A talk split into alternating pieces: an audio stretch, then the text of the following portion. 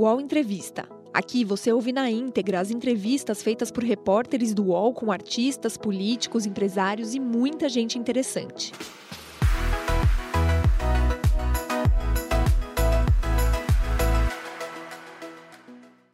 Olá, bom dia. Agora são 10 horas, 2 minutos. Estou de volta aqui ao vivo no canal UOL. Esse aqui é o UOL Entrevista, seu programa de conversa, de entendimento sobre as questões do nosso país. E hoje a gente volta a entrevistar uma liderança política aqui do Brasil. Pernambucano Luciano Bivar tem 77 anos, é bacharel em Direito, especialista em Educação Financeira e Direito Comparado.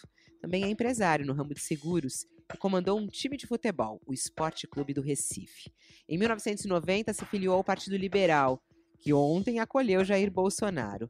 Tentou se candidatar ao Senado pela sigla, mas não foi eleito. E em 1997, migrou para o PSL. Em 2006, candidatou-se à presidência da República pela legenda, mas teve apenas 0,06% dos votos. Ficou em último lugar. Pelo partido, também teve três passagens pela Câmara, uma delas como suplente. Em 2018, ajudou Jair Bolsonaro a se eleger presidente da República. Mas Bolsonaro deixou o PSL no primeiro ano do governo, após desentendimentos com Bivar. Hoje, Luciano Bivar é presidente nacional do União Brasil, partido que nasceu da fusão do DEM e do PSL. O xadrez político de 2022 os desentendimentos com o presidente Bolsonaro e a fusão do DEM com o PSL são alguns dos nossos assuntos do UOL Entrevista de hoje. E comigo nessa entrevista, dupla aqui de comentaristas de política do UOL, Josias de Souza e Thales Faria. Deputado Luciano Bivar, muito obrigada por aceitar nosso convite. Seja muito bem-vindo aqui ao UOL Entrevista. Bom dia. Bom dia, Fabiola. Bom dia, Josias, Thales. Um prazer estar com vocês. Thales, bom dia para você. Bom dia, Fabiola. Bom dia, deputado. Bom dia, Josias. Olá, Josias, bom dia. Bom dia, Fabiola. Bom dia, Thales. Muito obrigado, deputado, por conversar conosco. Vamos lá, vamos, vamos à frente. Vamos à frente. Vamos começar até com a, a notícia quentinha, né? Que é a chegada do presidente Bolsonaro ao PL. É, e por que começar por isso, né? Porque o presidente estava sem partido desde quando saiu do PSL. E ontem é, foi curioso que ele, eh, quando chegou lá no PL, foi numa grande festa, a gente até entrevistando pessoas do, do PL, falou: nossa, é uma grande festa receber o presidente, foi recebido dessa maneira. Como é que o senhor, é, deputado, vê a chegada do presidente Bolsonaro ao PL? É, é, um alívio ele ter saído do PSL ou há um pouquinho ali de dor? Ah, ele poderia ter ficado. Como é que fica isso? Fabiola, Primeiro, o seguinte, quer dizer, o caminho natural dele realmente era do, do, do PL, do PP, é, são os partidos que estão engajados no governo. Então, é absolutamente natural que a gente entende que iria caminhar para esses partidos políticos. Então, de sorte que para nós não teve nenhuma surpresa, está dentro da expectativa da vida política que está se movimentando a cada dia. Quando que ele rompeu com o PSL? Até para a gente entender essa história, é, deputado. Como é que foi o rompimento do presidente Bolsonaro com o PSL? Olha, Fabiola, naturalmente, quando nós nos aglutinamos, que a gente estava todos preocupados com o destino do país, com a evasão de divisas, em financiar projetos fora do país, com o sistema de, de corrupção que existia dentro de algumas estatais brasileiras. Então, todo povo brasileiro estava indignado com isso que estava acontecendo. Então, muito bom. Então, foi nesse processo todo que nós nos juntamos para formar uma frente ampla para é, interromper esse processo de deterioração da gestão brasileira. Depois disso, um ano depois, começamos a ter um outro sentimento de perigo, que era as fustigações ao Estado de Direito. Então, hoje, eu fiquei muito mais preocupado é, com esse processo que vinha realmente descambando no Brasil, para a gente não mais respeitar as instituições brasileiras, e o afastamento foi se dando de uma forma natural. E isso aconteceu depois de um ano de governo do, do, do presidente Jair Bolsonaro. Ele realmente preferiu sair do partido, porque nós não, não comunhamos com, não comungamos com justamente com esse, esse tipo de, de política que estava se fazendo no, no, no Planalto. Ele não Ou seguiu seja, o acordo de vocês. Ele não foram as ameaças ao Estado de Direito. Foram as Sim. ameaças ao Estado de Direito. Foi. A ameaça ao Estado de Direito foi muito ruim, sabe, Thales? Eu fiquei Do presidente. preocupado. É, viu? Então, eu fiquei muito preocupado. Então, eu via internamente é, é, indícios que isso podia, podia é, atingir tá certo? A, a democracia. Acho que tudo que a gente tem na, na, na vida política para você desenvolver uma sociedade é uma democracia dentro de um Estado de Direito.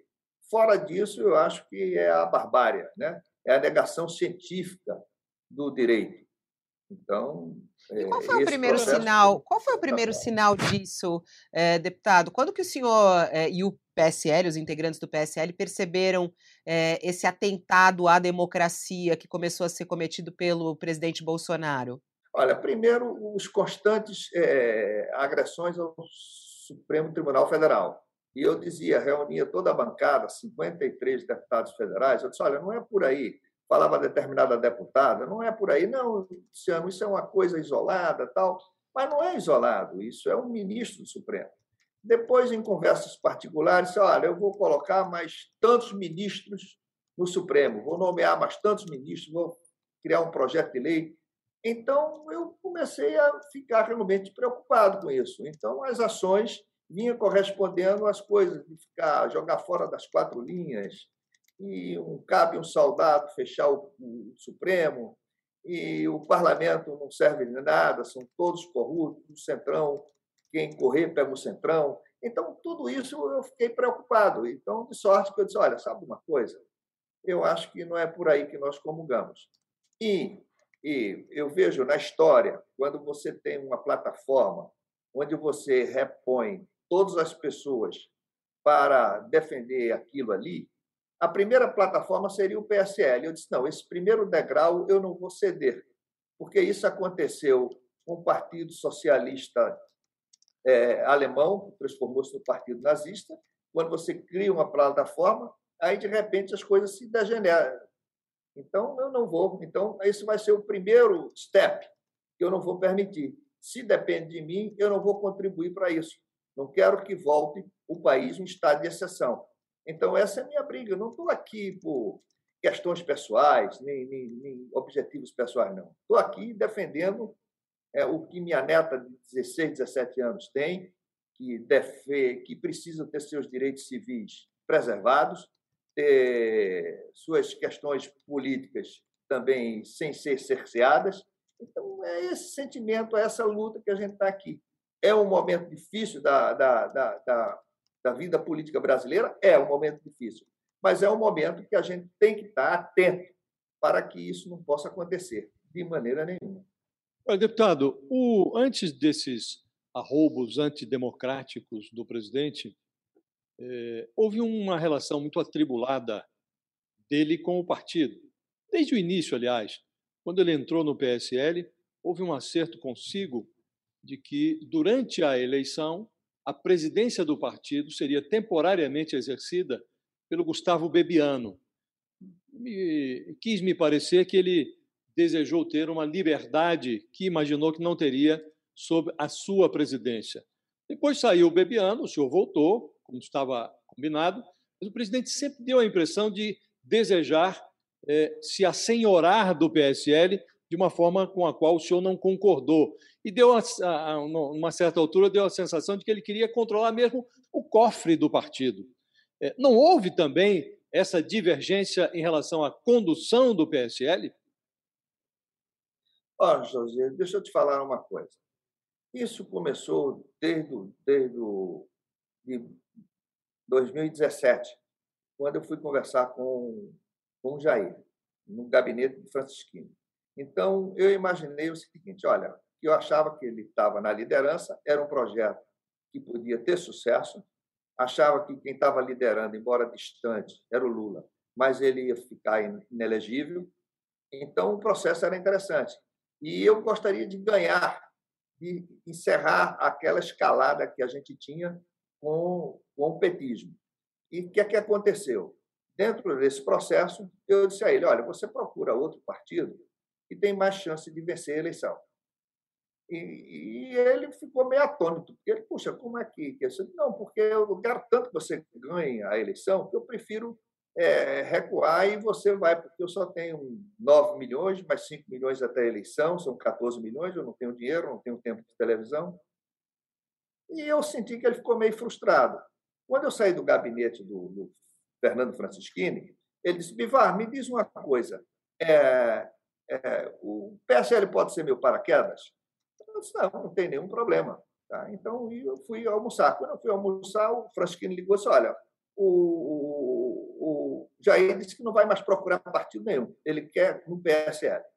Entendeu? Ele quer no PSL e a gente precisa ajustar as coisas, não sei o que. Eu disse, mas meio, meio assim, eu tenho que conversar, tenho 12 deputados federais que querem vir para o PSL e tal. Então, nesse processo, para resumir bem a coisa, o que é que aconteceu, Josias? Ele, ele disse, bom, eu, eu, eu, eu queria que o Bebiano ficasse à frente do partido.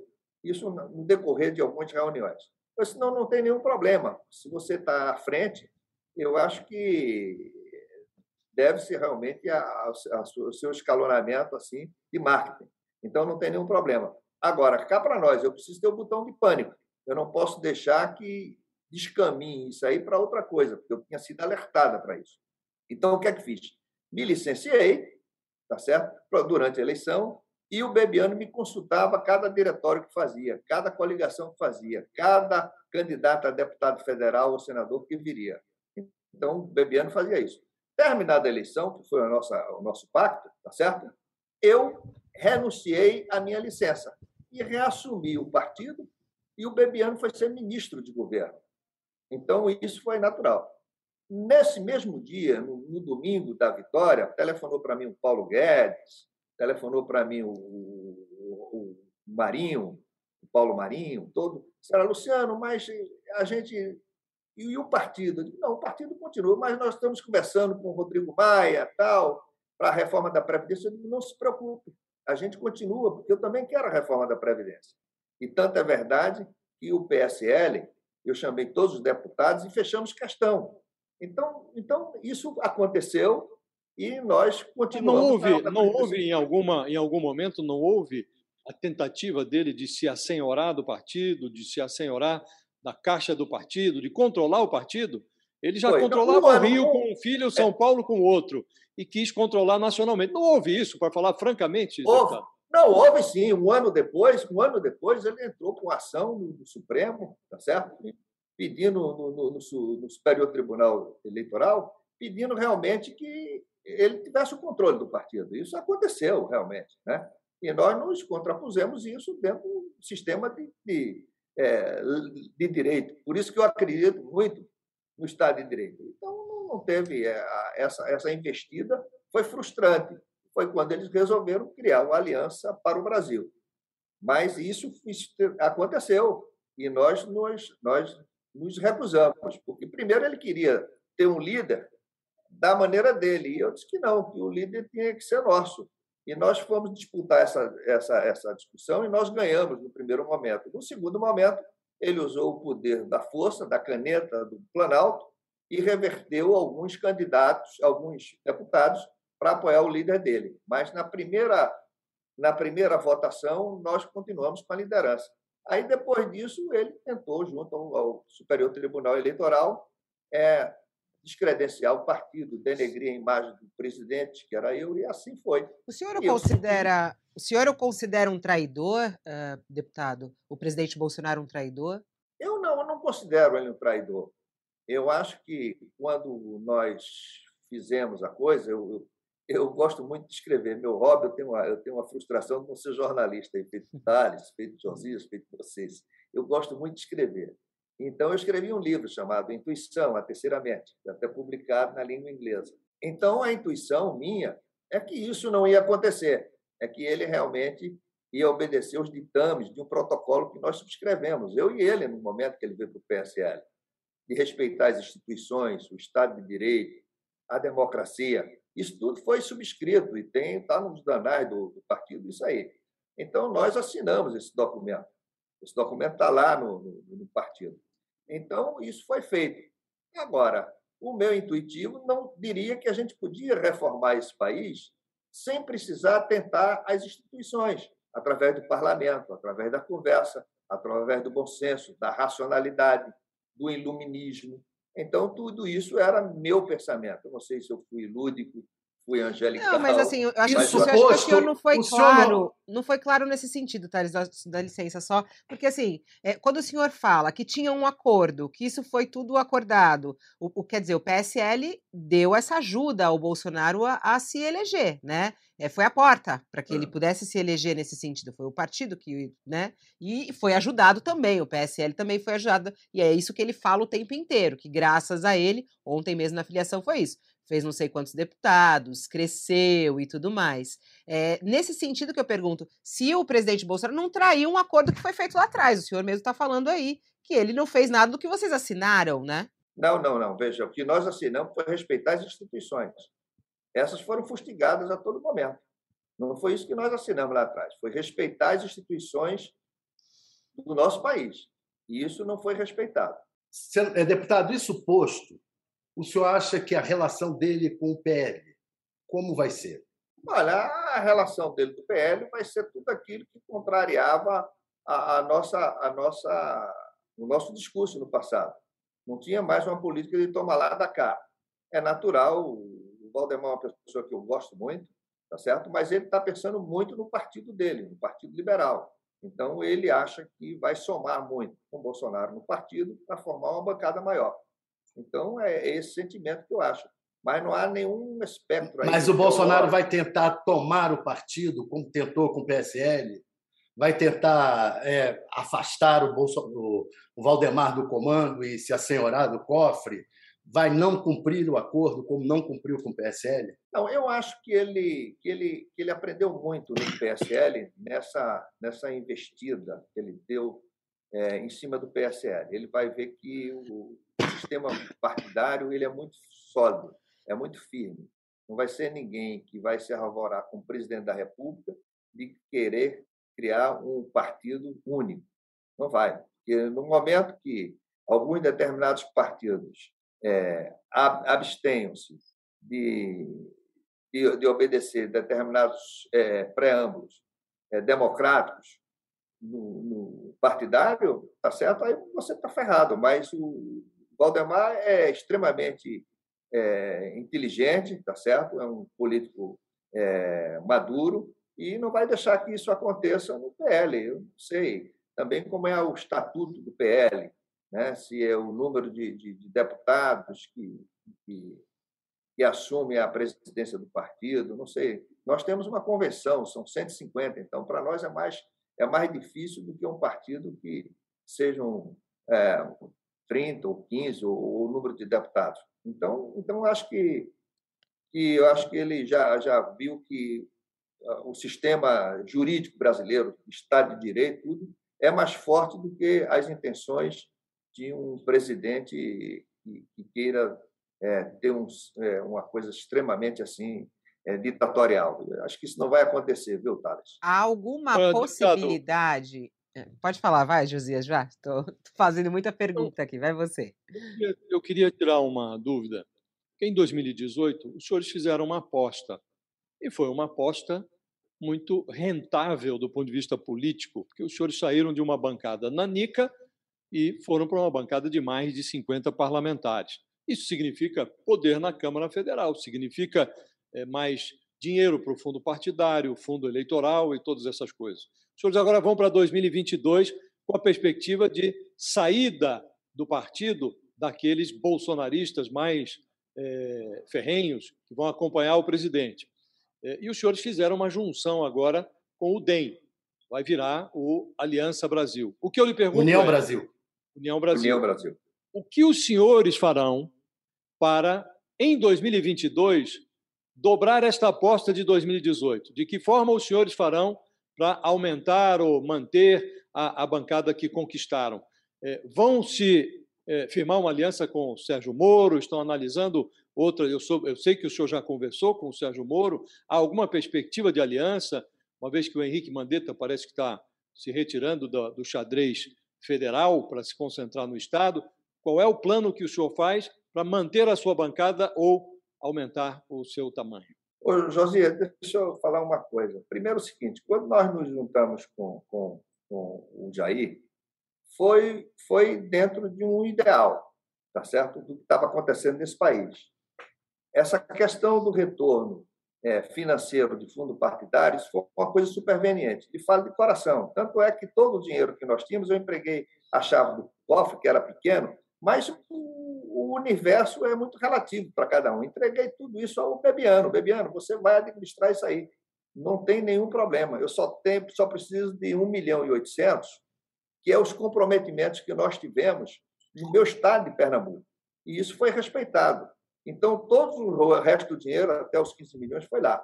Quando você vem com o apoio da população e cria esse número enorme em cima de ideias, eu quero falar aqui em cima de ideias, porque você observa o seguinte: se Bolsonaro acha que ajudou o partido, ajudou. Mas se disser que sem o partido ele, ele, ele seria de todo mundo eleito, eu não sei, porque a diferença foi 4 ou 5 milhões de votos. Sei lá se o PSL não deu esses 4 ou 5 milhões de votos que fez a diferença. Tá certo? Então, uma coisa lava a outra. O principal, só uma coisa pontual, o principal candidato dele a Senado chama-se Magno Malta. E perdeu na eleição lá no Espírito Santo para um cantarato que era justamente oposto a ele, às ideias dele, tá certo? Então, era um, o Cantarato é um cara mais aberto, liberal. Então, você vê que ele não tinha essa força toda de fazer. Por que não fez, então, o Magno e tantos outros casos no Brasil inteiro que ele não conseguiu fazer? Então, força, força ele tinha, né, deputado? Força ele tinha. Se elegeu presidente da República, né? Então, força ele tinha. Agora, eu queria que o senhor me respondesse objetivamente quais são os seus planos para, em 2022, repetir essa estratégia que foi bem sucedida. O senhor eh, teve a competência de farejar uma oportunidade política é, e, e, elegeu um presidente da República e é, é, fez crescer a sua participação, a participação do seu partido no Congresso. Agora está, pelo que entendo, é, é, preservando os interesses da sua bancada ao se unir ao DEM, ao tentar fazer um novo partido, antevendo aí essa, esse esvaziamento que ocorrerá em função da, da migração do presidente e da sua bancada. E aí eu insisto, o que é que os senhores farão em 2022? O que é que estão imaginando dessa conversa com o Sérgio Moro? Resultou algo proveitoso, alguma perspectiva? Objetivamente, o senhor terá candidato em 2022 próprio ou vai se juntar? É, Thales, até, até por parte, por exemplo, nós acreditamos na força das ideias, tá certo? Como acreditei no passado e a gente teve sucesso, né? Embora há duas décadas a gente só falando no deserto, e o partido sem poder ele não tem repercussão na mídia nacional. Então, hoje, com o DEM, que nós falamos, ela, ele repercute. Então, a gente acredita que vai fazer mais de 70 deputados federais. Temos conversado do Brasil inteiro, estamos fazendo as, as adequações. As conversas políticas é natural. Eu tenho conversa com o Bruno Araújo, com o Baleia Rossi, com o Marcos Pereira, com o Sérgio Moro. Então, com todos eles, nós temos conversado, com a com a Renata Abreu. Então, temos conversado com todos os partidos para a gente chegar a uma comunhão de preservar, de ficarmos todos debaixo de um guarda-chuva que chama democracia, Estado de Direito. Isso é que nós queremos, colocar todos para dentro que propugnam esse processo. Então, essas ideias é que estamos, todos os nossos diretórios, é, trazendo políticos para dentro do nosso guarda-chuva e as, as, as estimativas que faz nossos nossos correspondentes, nossos deputados, nossos parlamentares, é que a gente vai ter uma, uma, uma, uma bancada expressiva em 2023. Mas, Mas vai é ter pergunta próprio ou não? É, a pergunta é bem clara. Vai ter União Brasil vai ter candidato próprio? E, e, tem a pergunta dentro da pergunta, né? O senhor esteve com o Sérgio Moro. Que impressão teve? Gostou da conversa? enxergou alguma perspectiva de, de entendimento futuro ou foi uma conversa vã e o senhor teve má impressão? O que, que achou? Ou seja, responde não, por partes. Vai ter candidato próprio? Está juntando com o Moro? Não, eu vou fazer na mesma, na mesma pergunta é uma coisa única. A minha conversa com o Moro é o seguinte: não existe um candidato pré-definido. É claro que o, o, a Tebet é, é, tá, é, é dita pelo, pelo, pelo Baleia Rossi, né? o, o Dória é, é, é, dito pelo, pelo Bruno, né? Ah, o Podemos é dito pelo Moro, e nós também temos nosso candidato. Aquele candidato que tiver mais. Qual é o candidato? De vocês? o senhor derrubou qual, o Mandetta. E qual é o candidato de vocês que o senhor falou? Nós também temos o candidato. Qual é? Nosso candidato, olha, nós estamos conversando com dois candidatos, tá certo? Quer dizer, eles estão conversando, são, é, um, é um do DEM e outro do PSL. Estão dentro do nosso, do nosso bloco, das nossas reuniões ordinárias. Datena e o Mandetta, é isso? Datena e o Mandetta? É o Datena e o Mandetta? Não, não, nem o Datena nem o Mandetta, né? Tá certo? Porque ambos realmente eles, eles, eles estão com, com dúvidas sobre isso. Então, o que é que a gente quer? Nós queremos que tenham candidatos que eles efetivamente tenham consciência do, do, do, da missão que vão cumprir. Que não é fácil, Josias, você ser candidato a presidente da República, você é um momento muito de provação, é um momento muito de resiliência, é um momento muito de determinação. Então, primeiro, ele precisa se convencer a si próprio. Não adianta um cara ser candidato e depois dizer, ah, não sei, eu estou pensando que sou, que não, que não vai e tal. Então, depois que tivermos esses candidatos, aí o Moro disse, não, Luciano, eu estou disposto a nós conversarmos e ver aquele que tem mais viabilidade e se juntarmos tudo dentro do mesmo programa, da mesma ideia, vamos estar juntos. Eu digo, perfeito. Achei da parte dele de muito desprendimento. E eu achei muito bom, muito interessante a conversa. E quais são os nomes? O senhor não falou esses nomes. Qual é o nome do DEM e qual é o nome do PSL? Olha, eu, não, eu, eu gostaria de não falar, porque os mesmos. Mas eu gostaria que o senhor falasse. Eu gostaria que o senhor falasse. Revela aqui pra gente, pode não, falar baixinho. Eu falo assim, ó. Vai ser uma mulher chamada Fabiola é, Cidral. E aí a Fabiola vai dizer: não, não, eu não quero. Então a gente não pode, o União Brasil não pode correr esse risco. Tá bom, Mas então cita alguns tem, nomes. Então não tem nenhum convicto ainda, né? Então não tem nenhum é? convicto ainda. Não tem nenhum candidato convicto, não nem tem nenhum convicto. nem outro. Tá o senhor está entre eles? Dizer, o senhor está entre eles? O senhor está entre eles? O senhor, o senhor pode falar, porque aí é o seu nome. Porque também estão falando que o senhor quer se colocar como candidato. O senhor está entre eles? Se eu estou, entre os, entre, entre os, os candidatos. O senhor quer ser candidato à presidência? Não, não, não, estou, não, estou, não estou entre os candidatos. Apenas aconteceu um mal entendido naquele momento e eu poderia até comentar aqui, mas eu prefiro não comentar. Mas por que, que o senhor afastou o Mandetta? Se não tem nome.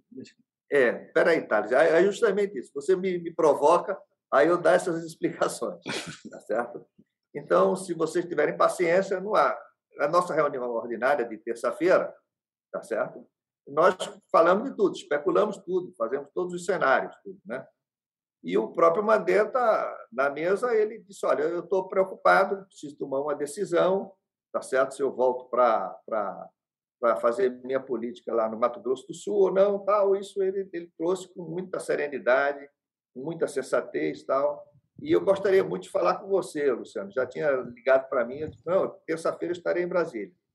Então, ele falou sobre tudo isso, sobre essa preocupação dele, de pensando em querer até de reservar o Senado lá no Mato Grosso do Sul, que eu falasse com a. Eu vou falar com a senadora Soraya Tronic, que é a nossa, a nossa presidente lá no Mato Grosso do Sul. Então, isso foi uma conversa dentro, reservada nossa. No dia seguinte, eu abro os jornais, eu acho que foram vocês até o UOL, o primeiro que deu a notícia, de que e ele estava pensando em, em, em, em, pensar em outra candidatura, ou de outro partido, tal, porque ele não estava sentindo-se confortável naquela coisa. Então, isso saiu em três jornais. Acho, acho que vocês falaram, repercutiu no JC10, repercutiu no Estadão, repercutiu. Aí alguém me ligou. Isso é verdade?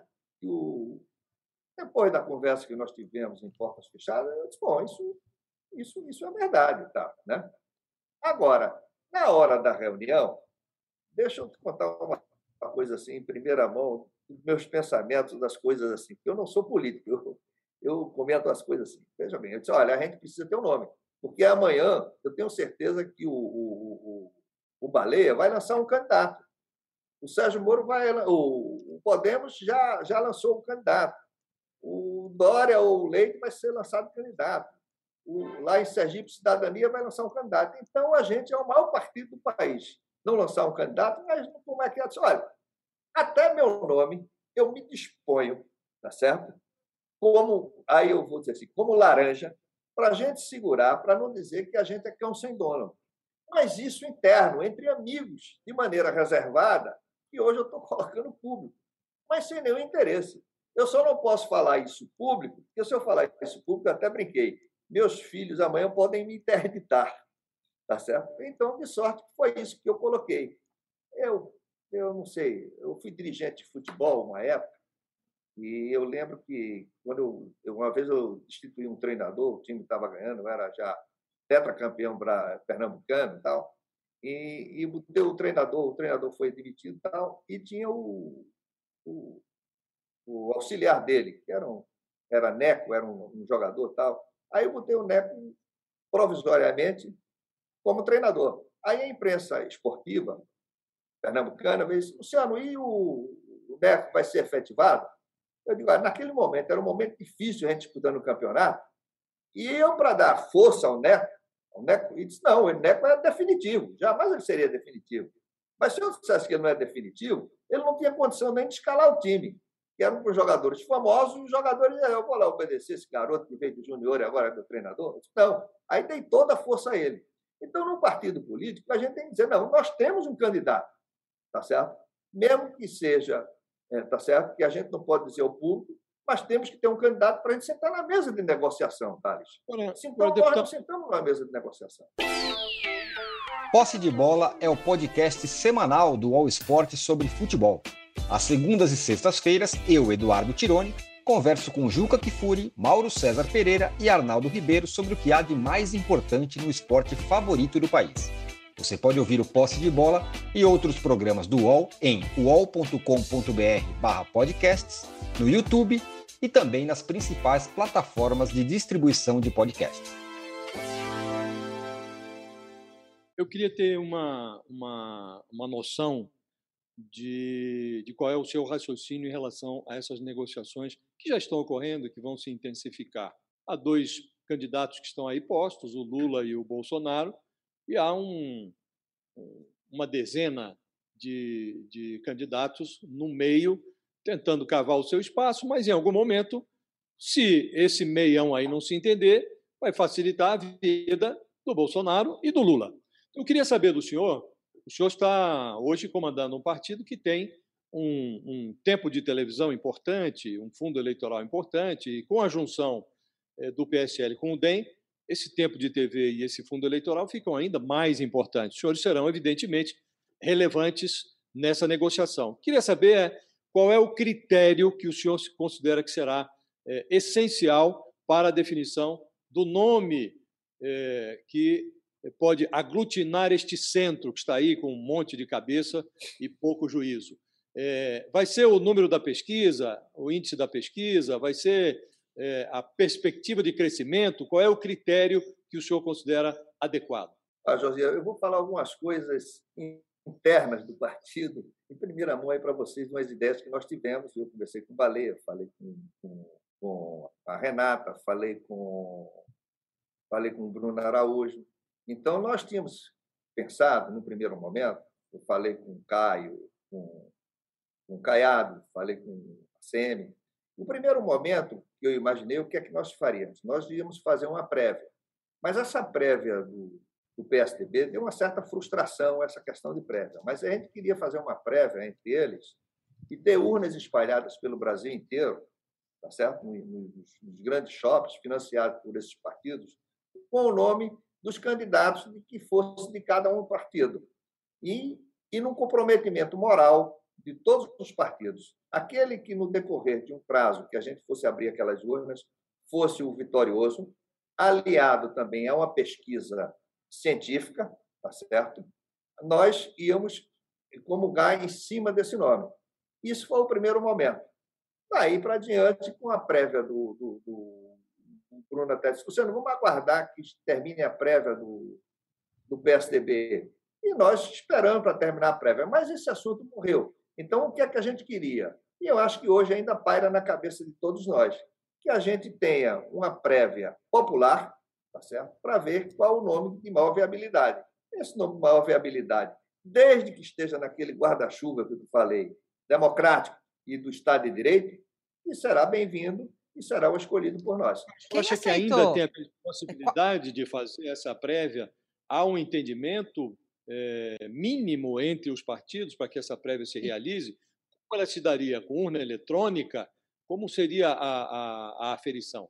E vai usar o app do, né? do PSDB? Não, vai usar o app do PSDB? Não, esse não vai ser usado, mas acho importante ele dizer também quais os partidos. O senhor falou quais os partidos que toparam aí, num primeiro momento, essa, essa história das prévias Olha, o populares. Presidente, o presidente do MDB topou, Valia Rossi. O presidente do PSDB topou, Bruno Araújo. E a, a do Podemos também topou, a Renata Abreu. Então, todos eles toparam essa ideia, tá certo? Agora, com o, o episódio que aconteceu no PSDB, todos nós ficamos um pouco meio preocupados com isso, é, como é que vai desenvolver esse, esse problema todo. O próprio Ronaldo Caiado fez algumas, algumas ponderações tal. Então, o assunto não, não, não progrediu muito dentro de um aspecto que a gente queria fazer dessa prévia.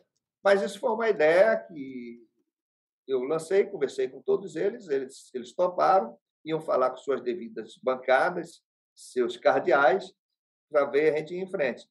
Mas eu, eu só para responder ao Josias, então, Josias, há um sentimento nisso, de se fazer com a comunhão desses partidos que estão debaixo dessa mesma ideia, desse mesmo sentimento. Agora, eu posso entender, então, deputado, que ainda que não avance a ideia das prévias, eu posso entender que o senhor trabalha com a perspectiva de que esses partidos, Podemos com Moro, eh, PSDB com Dória, eh, PMDB ou MDB com a Simone Tebet, que esses partidos e eh, o União Brasil já têm um entendimento prévio de que vão marchar com um candidato só, com um critério Isso. a ser definido, que pode ser a pesquisa eleitoral, pelo que o senhor está dizendo aí. Quem tiver Isso. mais bem posto seria o candidato desse isso. grupo, é isso? A esse pré-entendimento? A esse pré-entendimento, a esse pré-entendimento. Agora, as prévias populares estão totalmente descartadas ou ainda há? Eu achei interessante essa ideia das prévias populares para escolher a terceira via. Isso está totalmente descartado ou há essa possibilidade? Fabiola, isso foi minha ideia, sabe? Entendeu? E o pessoal achou interessante que a gente colocasse no shopping né, o rosto dos candidatos, é Josias, é Thales, é Fabiola, e cada um filia-se lá na hora e põe lá um papelzinho, é, se filia-se, não, filia-se também se, se cadastra. Aquele cadastramento seria apenas o título de eleitor. E no dia tal, 15 de março, se abriria aquilo ali e via qual era o candidato de maior viabilidade, de maior execuibilidade. Aliado a essa prévia feita nessas, nessas pesquisas locais, nós também faríamos uma pesquisa científica com uhum. três grandes órgãos de pesquisa do Brasil. Então, coincidindo isso com o da pesquisa, seria o candidato é, mas escolhido isso, por esse. Eu, eu entendi, mas está descartado isso ou ainda está sendo analisado isso? Isso aí foi uma ideia que o senhor apresentou lá atrás. No entanto, nesse momento, a gente tem um lançamento marcado para a semana que vem da Simone Tebet, pelo, uh, pelo MDB, né? A gente teve já uma espécie de pré-lançamento do Moro pelo Podemos, né? Teve aqui já o anúncio do, do João Dória pelo PSDB. É, então, quer dizer, vai ter ainda essa possibilidade de prévias populares ou está totalmente descartado isso? Fabiola, quando eu falei com os presidentes, todos toparam. Quando a semana passada eu conversei com o Moro sobre isso, ele achou uma ideia que é factível. Né? Tem que falar agora também com os, os pré-candidatos. Né? Uhum. Então, precisa se falar com, com o Dória, precisa se falar com a Tebet, se eles topam isso aí. Agora, se topar isso aí, a gente pode executar esse projeto.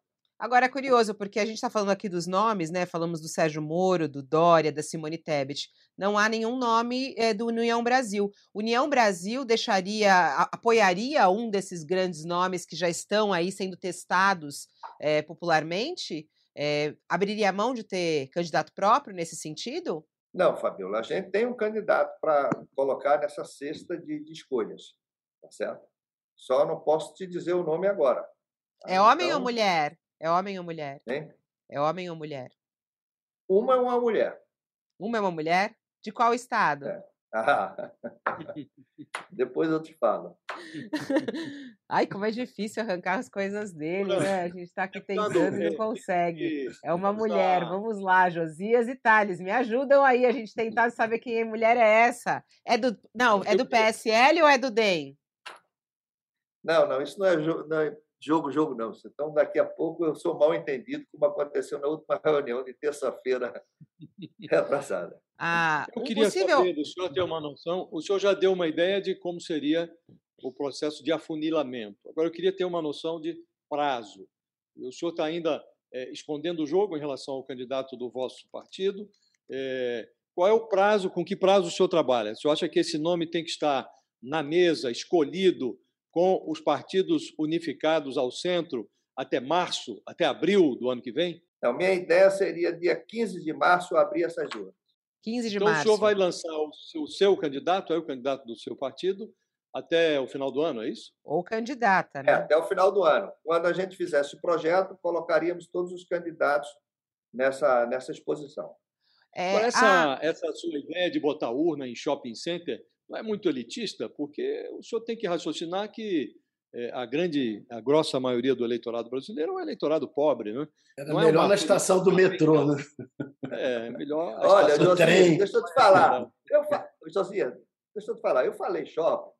É uma coisa mais emblemática, uma coisa onde aflui o maior número de pessoas. Mas pode ser numa favela, pode ser em qualquer lugar. O importante é que você tenha um lugar onde tem uma, uma, uma um, stand, tudo direitinho, com o nome, alguém que colha realmente a assinatura das pessoas que vão lá se cadastrar para votar no dia 15 de, de, de, de março. Parece, parece, uma ideia de execução complicada, né, deputado? Se tivesse a possibilidade de pegar as urnas, talvez, do TSE e tal, me parece mais factível a, a, o segundo ponto que o senhor levanta. Esses partidos contratam três institutos de pesquisa e fazem uma aferição científica. Essa parece mais, é, mais palpável. Essa é uma ideia não? que prevalece até no, no, no Podemos.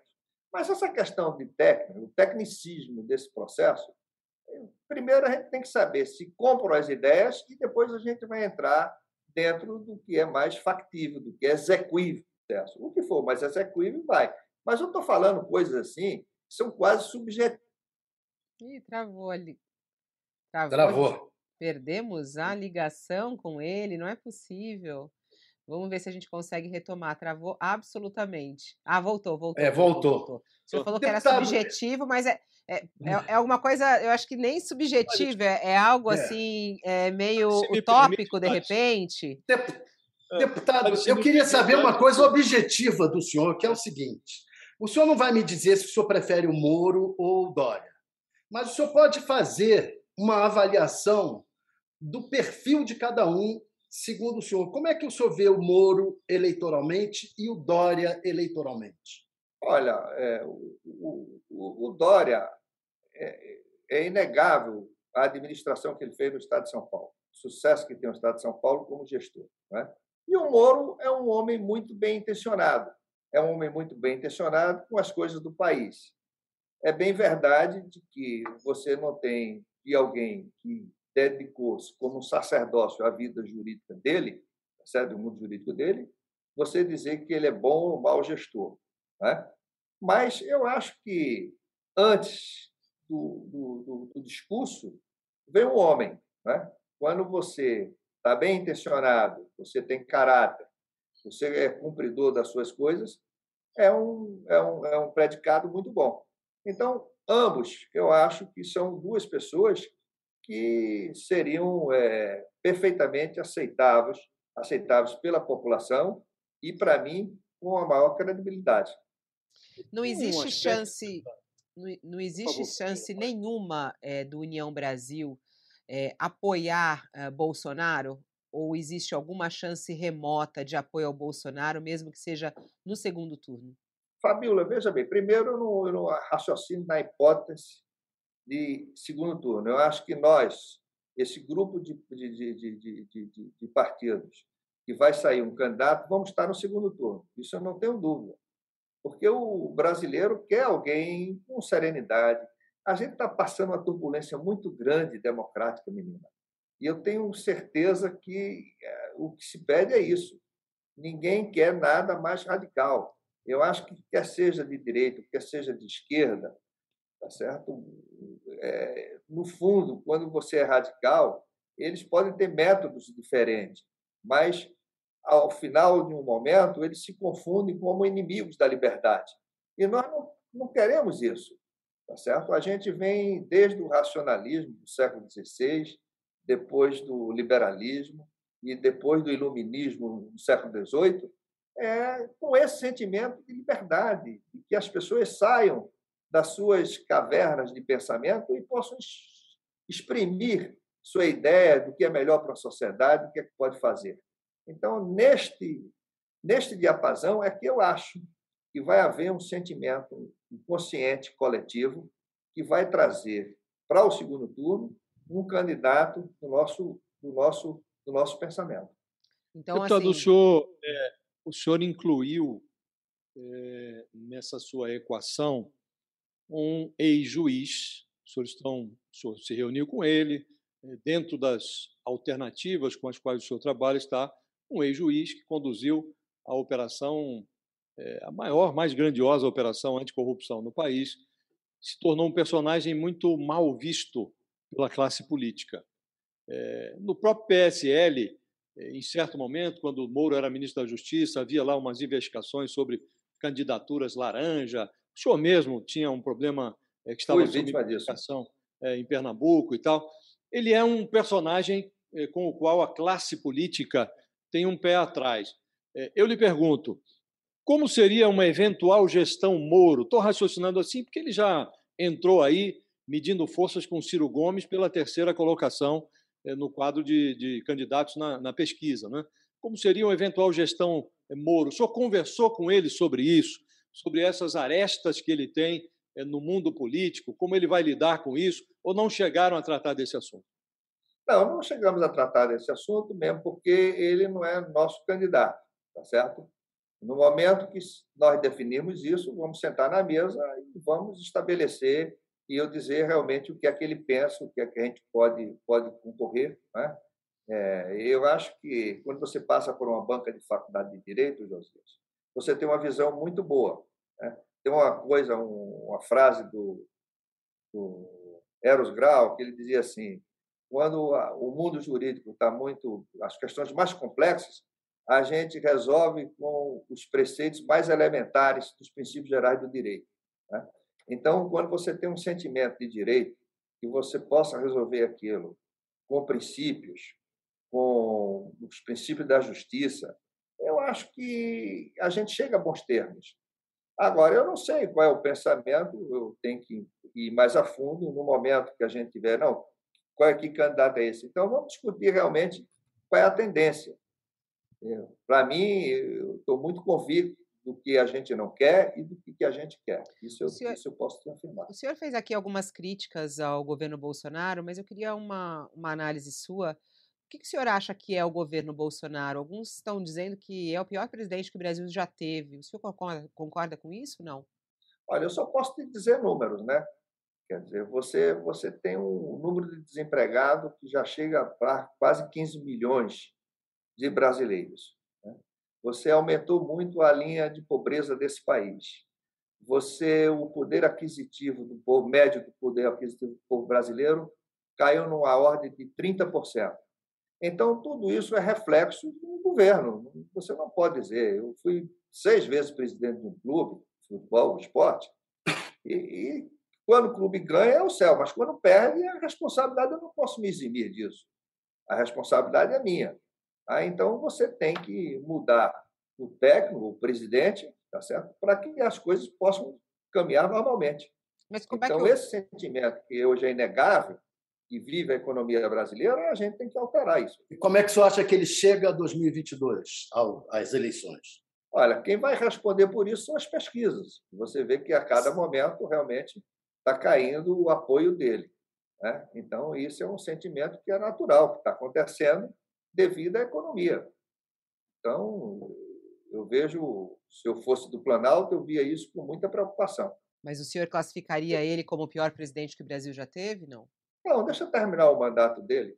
não sabe o que, é que pode acontecer nesses próximos é, 12 meses, sabe? mas eu, eu, eu, eu vejo que ele tem alguns ministros que são extremamente fracos, tem até um mongoloide como ministro, entendeu? Bom. Então, é, sem, nenhum, sem nenhum racismo ao, aos mongóis, mas você tem uns caras que são absolutamente malucos. Quem então, é o como mongoloide? É que você pode... Quem é o mongoloide? Quem, é, o você, é, você, eu não sou lombrosiano, não, mas você pode ver até pelas deformações e as falas do cara que você já sabe que o cara não tem nenhum Mas o senhor, o senhor deu, deu aí o, o, o milagre, tem, vai ter que contar o santo aí. Não... É, agora vai ter que falar. Deu, deu, o diagnóstico, deu o diagnóstico, agora tem que... não, vocês estão perguntando pelo, pelo, pelo governo. Então, enquanto o governo tem determinados ministros dessa natureza, é, eu, eu fico muito preocupado. Né? Como é que você pode levar um país com, com ministros que, que, que têm essas situações, um outro extremamente aritmético, né? matemático. Você está falando do Paulo Guedes? Não, hein? O senhor está é, falando do Paulo Guedes? Paulo Guedes ele, ele, é muito financista e, e, vê o lado, e vê o lado macroeconômico mais longe. Ele deixou-se render todo o projeto que nós tínhamos, que, olha, o PSL, Thales, a gente tem um projeto, hoje eu estava conversando já com o Marcos Sino, nós temos um projeto sobre a reforma tributária perfeito, tá certo? sobre desoneração de folha de pagamento, sobre tudo. Está perfeito e acabado. Então, temos uma linha. Agora, não poderia a gente estar tá com esse projeto e ser cerceado pelo presidente. Não, isso não é bom porque isso não é popular. Ora, não é questão de ser popular, você tem que enfrentar a adversidade primeira antipopular para trazer para o público um sentimento é, é, é de bem-estar social. E a economia é a locomotiva do bem-estar social. Mas só não está dando nome aos bois. É, o, senhor falou o nome de... do ministro. O nome do ministro. Não, não, não. Vocês, vocês são profissionais, são experientes e têm discernimento. É, o Josias realmente ele, ele, ele qualifica muitas pessoas, tudo, entendeu? Então isso é um sentimento meu. Pode ser até que eu esteja enganado, às vezes eu não qualifiquei um ninguém, depois bem... qualificou foi o senhor. O senhor que tem que dar o nome. Eu não qualifiquei ninguém, não. É, não, mas fala qual é a área, pelo menos, então, qual é a área do ministro? É, é, é não, na, Fabiola, na, área social ou trabalhista? É, Fabiola, de, de repente até uma, uma, área de lazer. Mas, olha, o, o que a gente pode nesse país é ter determinados é, pontos convergentes. É o desenvolvimento é, é social, com É o sanfoneiro? Sem bajulação. É o sanfoneiro? Entendeu? Entendeu? É o sanfoneiro? Sem bajulação, sem nada. Eu acho que a vida vai por aí, entendeu, Thales? Eu acho que a gente tem que ter, tem que ter muita serenidade para dirigir o país. Já que o senhor não vai dar o nome do. Isso, do isso eu tenho certeza que a gente vai chegar lá. Mas é o ministro sanfoneiro, não? Não vai dizer, né? Eu, eu queria lhe perguntar o seguinte, deputado. É ele. Que, é, havendo o entendimento entre esses partidos do centro, o senhor deu o nome aí do MDB, PSDB e do, do Podemos, além do, do vosso partido, é, que eles, o candidato estará no segundo turno se houver essa união. Estará no segundo turno contra quem? Contra o Lula. E eu queria lhe perguntar também o que o senhor imagina que vai acontecer com o pagamento do auxílio, desse novo Auxílio Brasil aí de 400 reais. Que efeito isso tem numa campanha? O Bolsonaro está fora do segundo turno, a seu juízo, ou é cedo para dizer? E acho que perdemos o. o... Não, então... Foi, perdemos muito final. Eu lhe perguntava se essa dessa união entre os partidos que o senhor imagina que vão se unir aí ao centro, é, o senhor disse que Havendo essa união, o candidato certamente estará no segundo turno. Estará no segundo turno contra quem? Contra o Lula? Bolsonaro já está fora do segundo turno? Qual é o efeito do Auxílio Brasil de 400 reais numa campanha como essa? O senhor é de Pernambuco, Bolsa, Bolsa Família tem grande, é, tem grande é, influência. Clientela no, em Pernambuco, portanto, grande influência eleitoral. O Bolsonaro está fora do baralho? A carta está fora do baralho?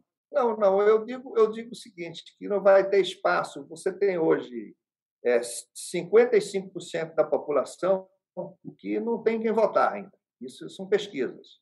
Tá? 45% é, é, é o somatório dos dois candidatos que estão à frente. Então, você tem um,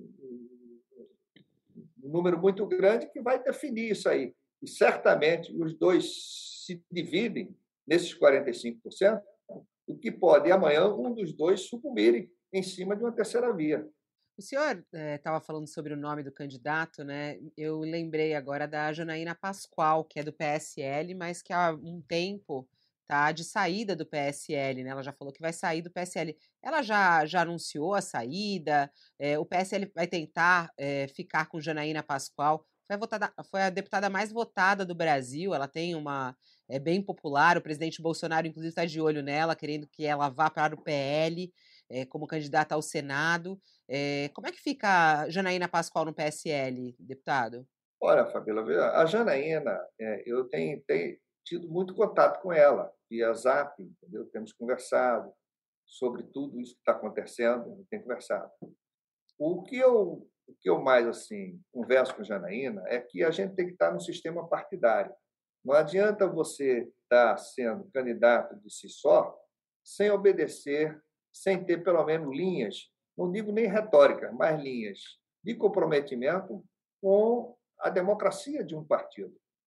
E eu acho que Janaína, no momento que ela se aliar a um partido que tem isso aí, eu tenho transmitido a ela esse convencimento, mas eu não posso também me inserir contra um deputado estadual lá do estado de São Paulo, que contraria ela. Eu não posso me inserir com o pensamento de alguém que fale nacionalmente alguma coisa que contrarie ela, tá certo? Então, ela tem que entender esses contrapontos para ter um partido político que ela possa realmente ter sua liberdade de, de, de, de pensamento e de falar suas coisas. E ela sabe que no PSL ela sempre teve isso. Janaína nunca foi cerceada, eu nunca liguei para ela para dizer, Janaína, Janaína, pense isso ou aquilo. Tanto é verdade que até esta semana já trocamos novamente zaps, que precisávamos conversar. Ela disse, vamos conversar sim, presidente. E vamos conversar e a gente continua conversando sobre isso. Ela quem é a União Brasil deve apoiar no governo para o governo de São Paulo e quem a União Brasil deve apoiar para o governo do Rio?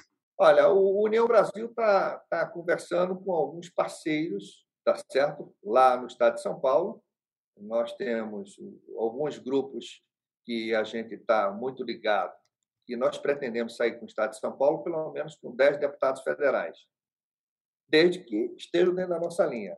Então, o nosso vice-presidente Antônio Rueda é, que é o presidente do PSL do Estado de São Paulo, está em tratativas muito aceleradas com esses principais candidatos que possam trazer para a União Brasil um volume significativo de deputados federais.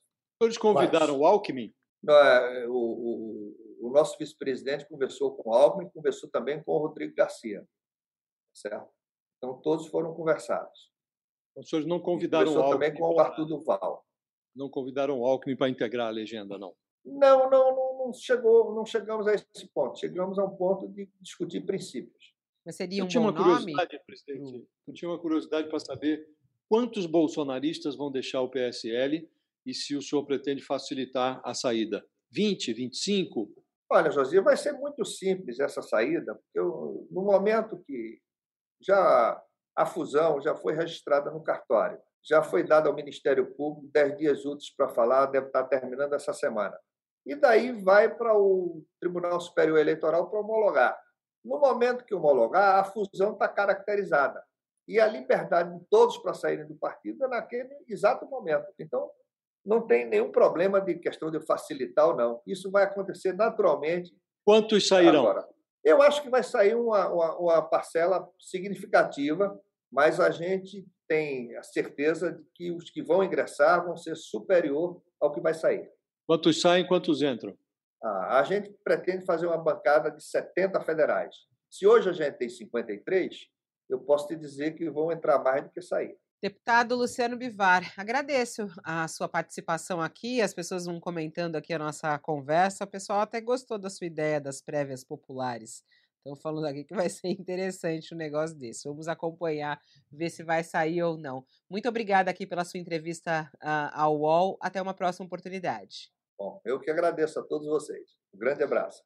Obrigada, Josias. Até. Até Fabiola, até Thales. Muito obrigado, deputado. Tchau, Thales. Obrigada. Tchau, Fabiola. Tchau, Josias. Deputado, muito obrigado. E assim obrigado, a gente. Thales. Josias, obrigado. Obrigada. E assim a gente termina mais um UOL Entrevista. Muito obrigada pela sua participação aqui conosco. Logo mais ao meio-dia estou de volta com o UOL News para você ao vivo. O UOL Entrevista e outros podcasts do UOL estão disponíveis em uol.com.br/podcast. Os programas também são publicados no YouTube, Spotify, Apple Podcasts, Google Podcasts e outras plataformas de distribuição de áudio.